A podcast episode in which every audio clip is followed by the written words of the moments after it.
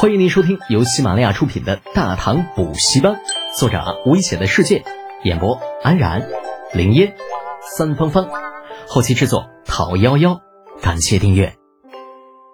第五百四十九集，逃是逃不掉的。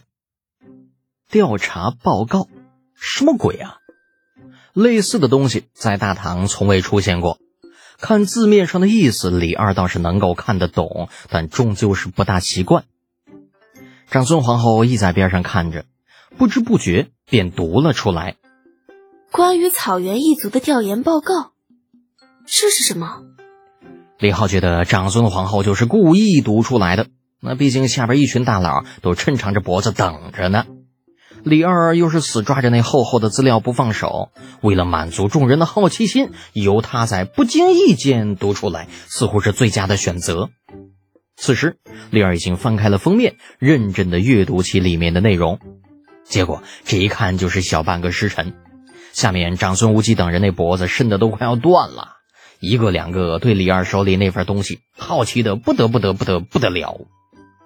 长孙皇后对此也没有任何的办法，她总不能从头到尾把这份资料给读一遍吧？别说她的身份不允许这么做，就算身份允许。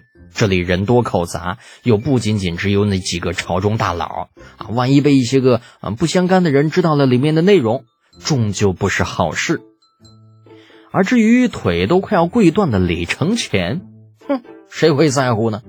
脑袋能够保住就不错了，还有心思管腿？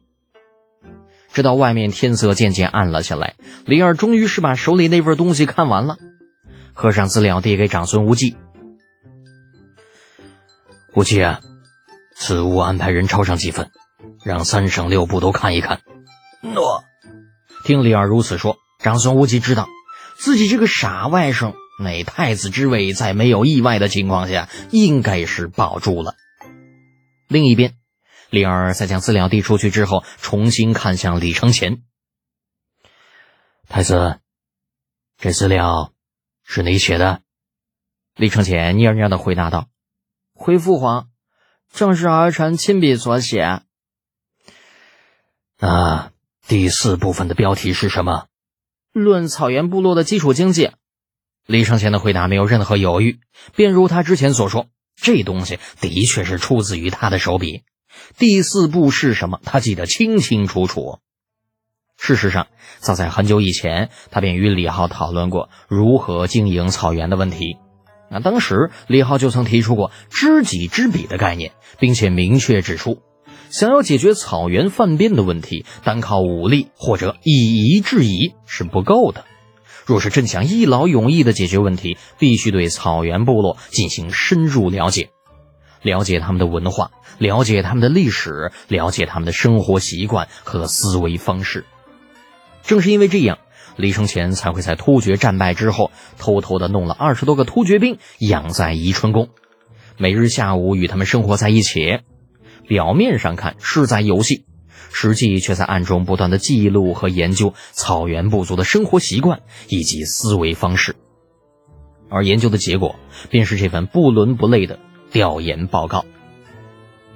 长孙无忌借着李二与外甥说话的功夫，草草将资料的目录翻了一遍。啊，顺便看了一下所谓的第四部分的标题，果然与李承前所说的一毛一样。看来自己这外甥果然没有说谎，这份资料还真是他所写的。可是，就为什么他之前不说呢？如果提前把事情说了，哪里会有今天这样的误会发生啊？真是嘴上没毛，办事不牢。尤其是那个李德俭，连这个祸害都知道这份资料的存在。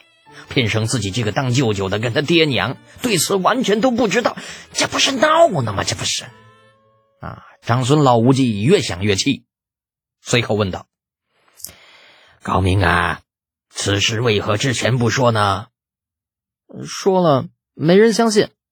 此事我之前跟萧师、魏师、孔师都曾经商量过，但他们都说我不务正业。李承前委屈巴巴的看了魏黑子一眼，顺便。黑了他一回，而魏征则是一脸的茫然。嗯，啥时候跟我说的？我怎么不记得有这事儿呢？啊，一定是平时事情太多，忘记了吧？呃，陛下，臣以为了解草原文化虽然重要，但绝不能应该由太子殿下亲力亲为，更不应该在东宫进行这种危险的实验。那没有办法，谁让魏征是保皇党的？就这个锅，他想背得背，不想背他也得背。更何况，就算李承乾真的跟他讲过这件事情，他的态度也跟现在没有任何的区别。在东宫豢养突厥兵，那真是的，只要稍微有点脑子的，都干不出这样的事儿来呀。正所谓非我族类，其心必异。那鬼知道这些突厥兵会不会在某一天突然发难，挟持了某位贵人，又或者对临时来到东宫的陛下或者皇后突然下杀手呢？说实话，包括现在魏征想到全万机之前的描述，都是后怕不已。如果陛下前来东宫的那一刻，突厥兵手里拿的是真正的刀剑，他们会不会真的对陛下发起进攻？此事还真是不好说。李二点点头。在这一点上，他赞同魏大喷子的观点。太子乃是国之储君，亲力亲为搞调研这种事情，退一万步说，也不应该由他来做。啊，不过眼下这个节骨眼上，李二倒是不能说些什么。毕竟事情关系到了李承前未来的命运，他现在任何一句话说出来，都会造成深远的影响。李浩冷眼旁观，暗中踢了李承前一脚，意思是。该你卖惨啦！再不卖惨，就等着跪死在这儿吧。多年的兄弟李承前瞬间领会了李浩的意思，哭哭唧唧的说道：“父皇，儿臣知道这件事情办得过于草率，但请父皇看在儿臣的初衷是真的想要替您分忧的份上，饶过儿臣吧。”啊，儿臣，儿臣。说着说着，李承前两眼一翻，身子一歪。直接倒在了地上，李浩对此早有准备，哪能真让他倒了呀？连忙蹲下身子，将李承前扶住，慌慌张张的叫道：“太医，太医，太子殿下晕过去了！”长孙皇后母子连心，见李承前晕倒，不由自主向前迈了一步，但旋即似乎又想起什么，又停了下来，转头看向李二。李二多精明一人呐，哪里看不出李浩与李承前之间的猫腻？心中冷笑，脸上却没有表示出来，盯着两个戏精看了一会儿。宣太医，宣太医啊！李二的旨意被传声筒们接二连三的传了下去。很快，金太医便带着药箱急急忙忙跑了过来，抓过李承前的手腕，凝神摸了半天，又与李浩对视了一下眼神。尽管不知道发生了什么，但是老师的面子。必须要给，呃，陛下，太子殿下只是急火攻心，身体并无大碍。待老臣开上几副药，等太子殿下醒来喝了，呃，便无事了。嗯，金太医辛苦。李二假模假式的点点头，摆手道：“既如此，抬太子下去休息。李德简，你想干什么去？留下。”正打算借着送李承前休息的机会偷偷溜走的李浩，半条腿抬在空中，尴尬的转回头。嗯，陛下，臣的医术其实也不错。呃，正好，正好个屁！今天的事情你不给朕一个明确的交代，就准备直接去岭南吧。又是岭南，老子在亚马逊那边都能潇洒的活上三个月，岭南算什么呀？对于来自李二的威胁，李浩吐槽不能，老老实实停下脚步，回到房间中央站好。三堂会审吗？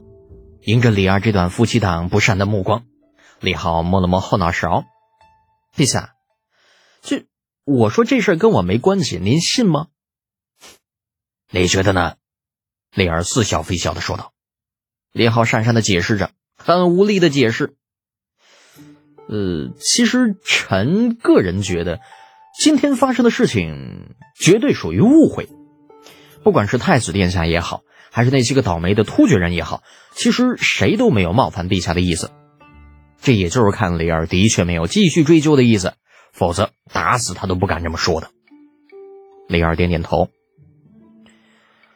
朕知道太子并没有冒犯朕的意思，不过，他这种做事不经脑子的行为，若是不严惩，只怕将来……